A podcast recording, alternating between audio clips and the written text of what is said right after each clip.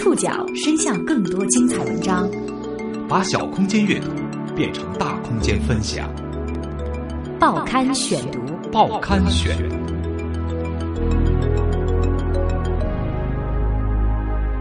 把小空间阅读变成大空间分享，欢迎各位收听今天的报刊选读，我是宋宇。刘翔九月九号领证结婚了。这位昔日的奥运冠军再次成为媒体关注的焦点。相比刘翔，其他曾经获得奥运冠军的运动员们，恐怕没有那么高的曝光度。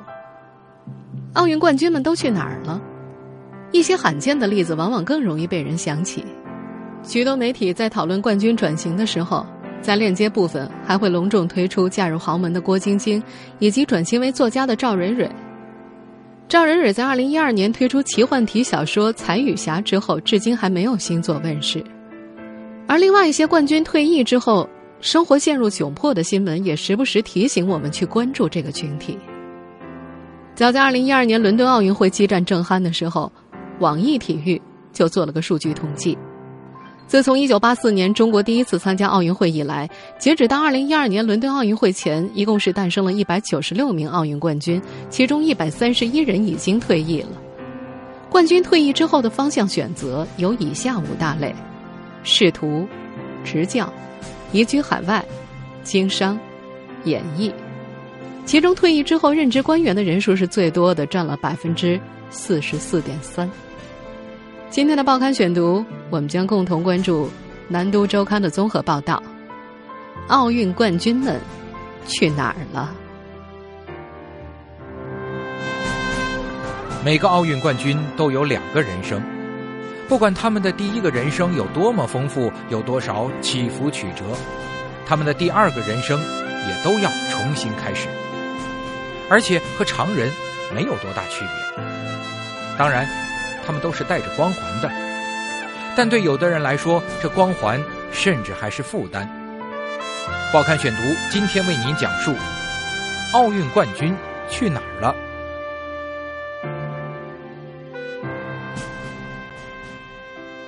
来说一下，你认印象当中的水云间应该是什么样子的？我觉得应该在水边上，嗯，像马尔代夫那样，嗯。因为参加了大型真人秀《爸爸去哪儿》。杨威与田亮的商业价值得以飙升。使用面积三平米了，公摊面积很大，拥有公家游泳池，外带全开放式无敌水景厨房，拥有舒适的双人床，门外就与大自然融为一体。他们的闪光给予了人们更多的错觉，似乎体育明星转型为艺人比较容易。但是从数据当中可以看出，选择这条路的并不多，只有百分之两点三。现在，田亮已经尝试担任制片人，而杨威的真正身份是湖北省体育局体操运动管理中心主任，是国家干部。中山前上，看着没人大回环，看他下法，站稳了，十几后空的两周的同时，加转七百二十度。这个片段。来自2008年奥运会，杨威在家门口得到了一枚宝贵的金牌。在这年奥运会结束之后，他选择了退役，下海做了一年生意，跟一个大哥合作，在北京的东边和西边开了两家厂，一个是一类修理厂，另外一个是二类修理厂。一类修理厂占地有一万平方米左右。这是杨威在退役之后找到了一份可以让自己投入精力的事情。这些奥运冠军们都表达过一个相似的看法。杨威的表述是这样的：人呐，出去转了一圈，才把自己的想法弄清楚。他将这段时期称为迷茫期，而他自己的迷茫期算是比较快的。他所知道的人，十几年之后都还不清楚自己该干什么的也有。他去了北京体育大学读书。他的论文题目是《中国运动员退役问题的历史考察、现状分析和未来趋势》。在那篇论文当中，杨威将改革开放三十年以来的运动员分成了三代，并且对他们退役之后的出路问题做了概括：第一代从政，第二代从商，第三代从体，也就是教练工作。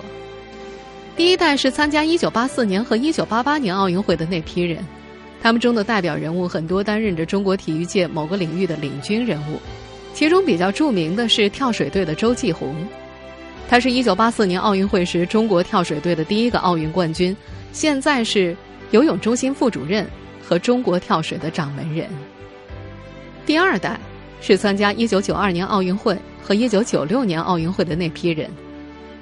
他们大多没有继续从事体育管理工作和教练工作，并且有很多人是在自己的运动生涯高峰时刻选择了退役。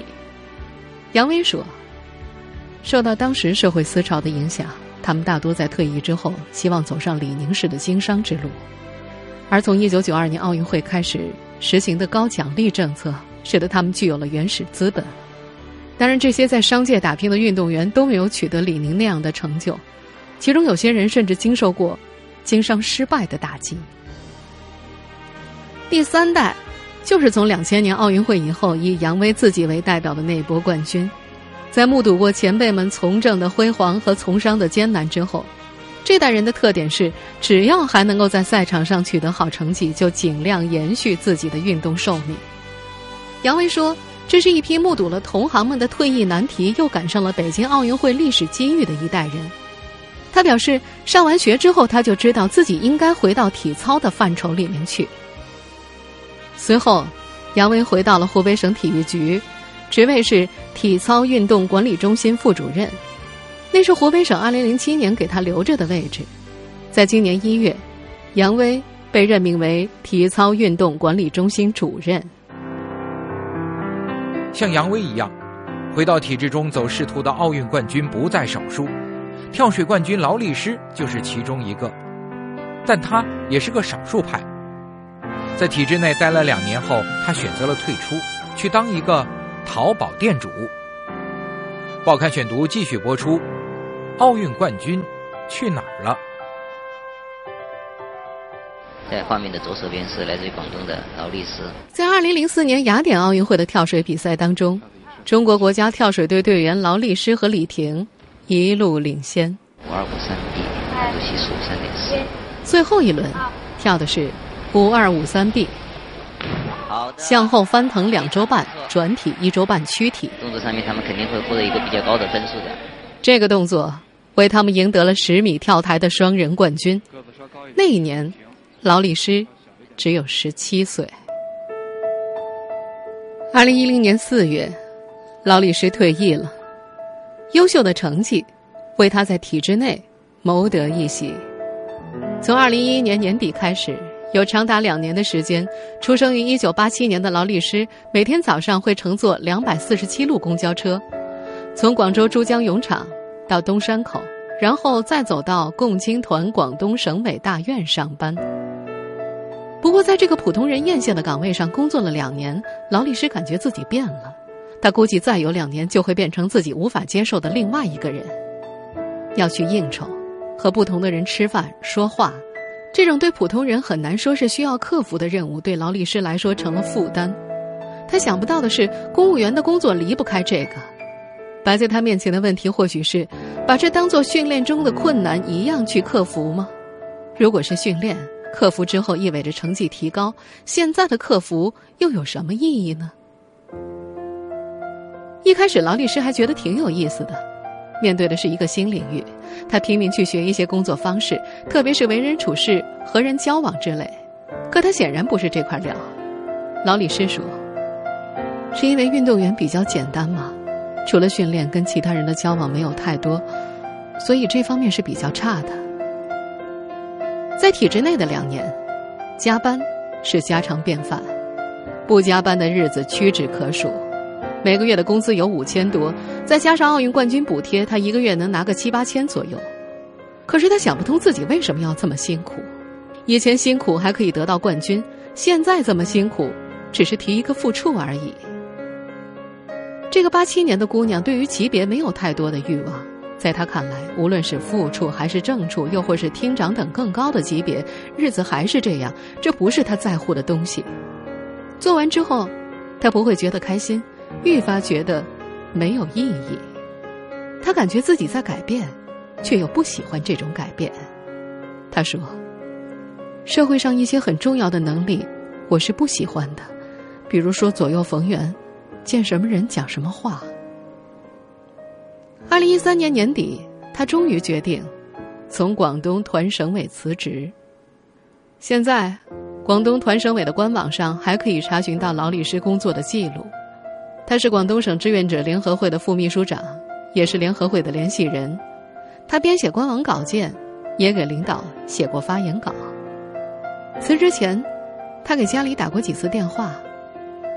劳律师的妈妈说：“开始我和他爸爸都不同意，后来他说了好几次，我们也就同意了。”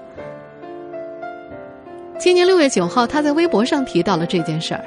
他写道：“没了组织，自己一个人孤零零的，所有的底气都被一下子抽空了，恐惧、慌乱一下子扑面袭来。”他说自己想开一个淘宝店，这个举动所引起的轩然大波，由于二零零六年的邹春兰事件，当年全国举重冠军邹春兰沦为搓澡工的新闻冲击了人们的想象。最初媒体密集采访的那段时间里，他的淘宝店生意好到一天最多能够接四百多单。不过，刚刚过去的八月份，订单已经很少了，有时甚至一单都没有。作为曾经的奥运冠军，他明白，淘宝仅仅是开始，起点虽然不高，但做起来也不容易。和劳律师如今的选择一样，同在跳水队的胡佳也选择了从商。现在没有人怀疑胡佳是转型成功的运动员。他现在在做私募股权投资，同时还运作科美丽节能科技公司。当然。其实也没有多少人能够体会到胡佳获得奥运冠军之后的沮丧心情。报刊选读继续播出，奥运冠军去哪儿了？胡佳，二零零四年雅典奥运会十米高台跳水的冠军。好的，看到了我们国家的选手胡佳在完成这个动作非常的完美。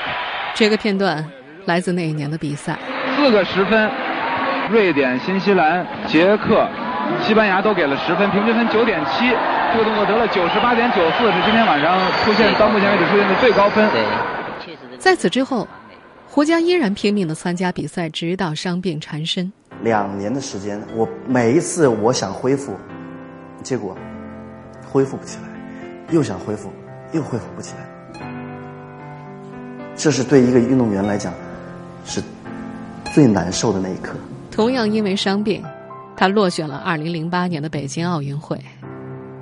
那年五月份，他回到了广州，整整一年的时间，全身没有一个地方是好的。脚腕的韧带拉断了一半儿膝盖髌间末端病，椎间盘突出，肩韧带撕裂，两个眼睛的视网膜脱落，伤病太严重了，没有办法了。二零零九年年中的时候，他知道他没有办法再参加比赛了，那种感觉很是痛苦。为了奥运冠军拼命可以理解，但是获得冠军之后依然拼命，普通人难以理解。胡佳说，他那时候碰到了一个很迷茫的时期，直到有个机会，他去了北川。零九年的五月十二号之前，有一家公司。在北川，叫汶川一周年，这个时候呢，就邀请我去了。我刚好我把我过去的很多经历啊，我都整理了出来。因为大灾之后，人的心灵是受过创伤的，它是需要去弥补的。然后完了，人与人之间的桥梁是断掉了的，因为没有信任。我只不过希望通过我们的运动员的经历，我们战胜困难的一些经历，与他们做一些分享。那么，我零八年退役的时候，我觉得自己是个失败者，因为我没有一个完美的结束，因为我真的没有。我比的最后一个比赛是美国那个比赛，我我觉得我能参加全运会，但我连全运会都没有参加，我觉得我很失败。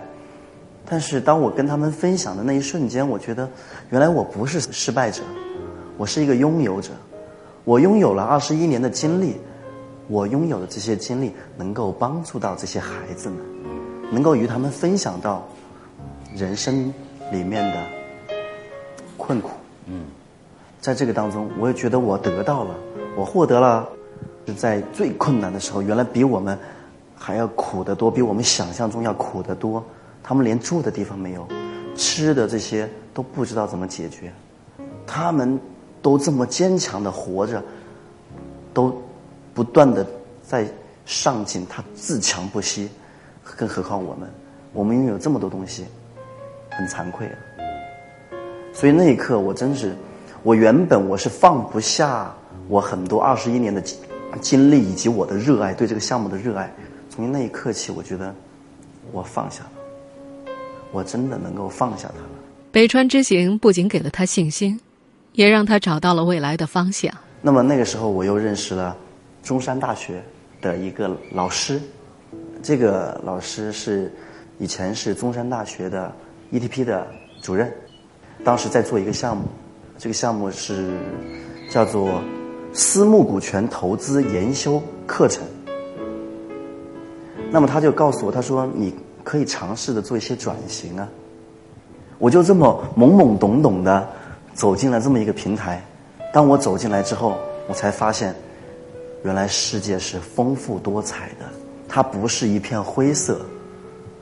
它是多姿多彩的。今天的胡佳不仅是专业的投资人，还是一家能源管理公司的董事长。很多见过胡佳的人都觉得他转型很成功。这些退役的奥运冠军们有一个共同的特点，他们都想做有意义的事情，并且不惜为此吃苦。不过，刚刚投入商海的时候，胡佳还放不下奥运冠军的脸面。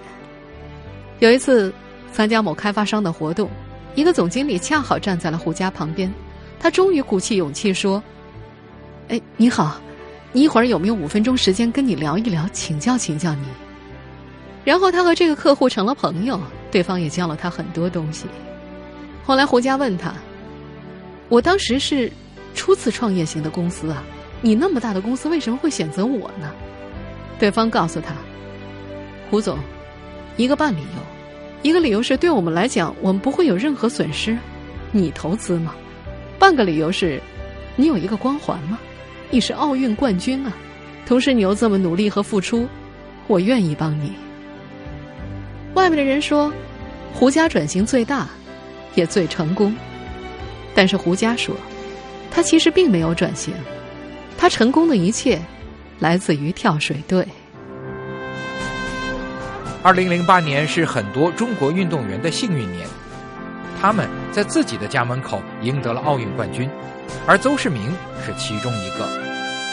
四年之后，他在伦敦奥运会卫冕成功，再获男子拳击轻量级金牌。但奥运冠军却救不了那些退役的拳击手。报刊选读继续播出：奥运冠军去哪儿了？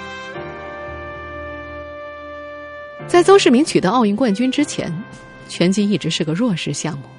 以前体育局开会，坐在前面的全是乒乓球、羽毛球成绩好的项目，拳击队只能够坐在最后一排。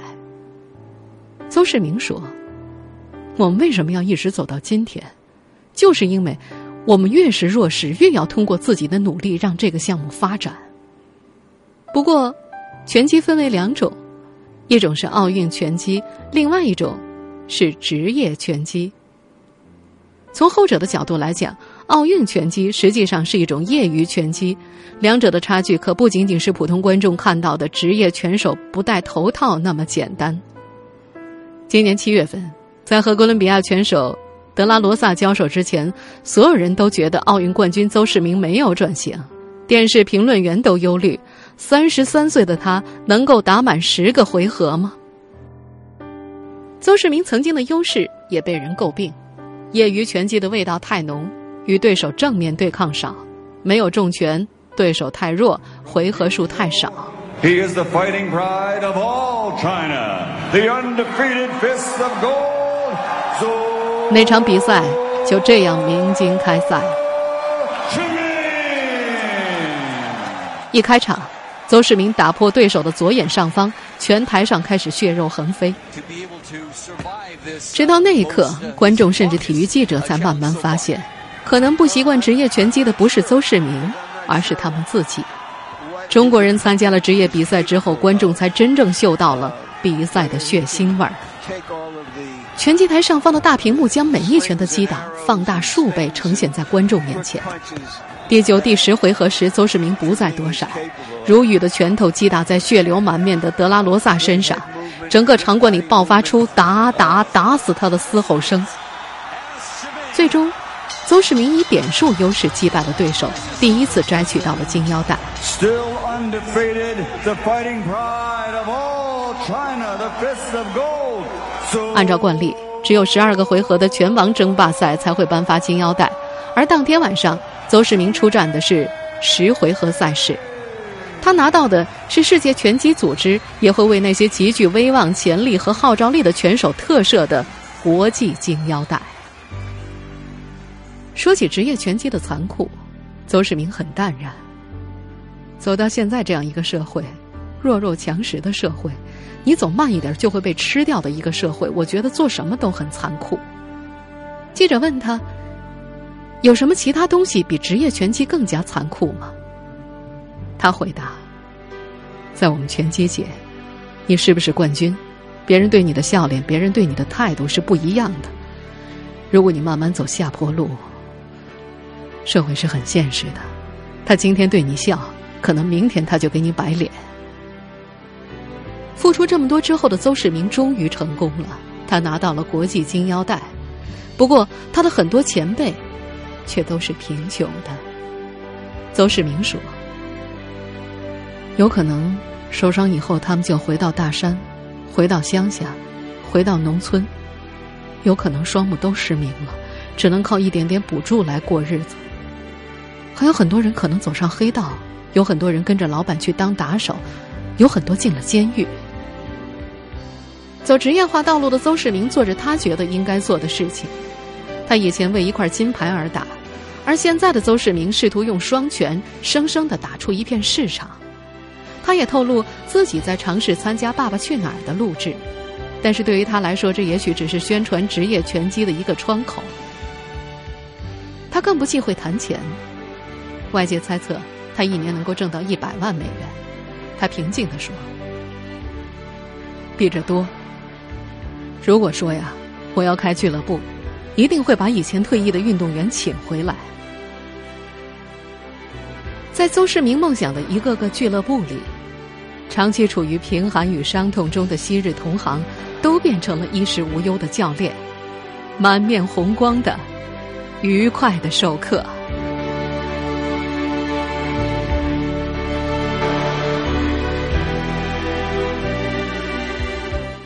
听众朋友。以上您收听的是《报刊选读》，奥运冠军们去哪儿了？我是宋宇，感谢各位的收听。今天节目内容摘自《南都周刊》，我们下次节目时间再见。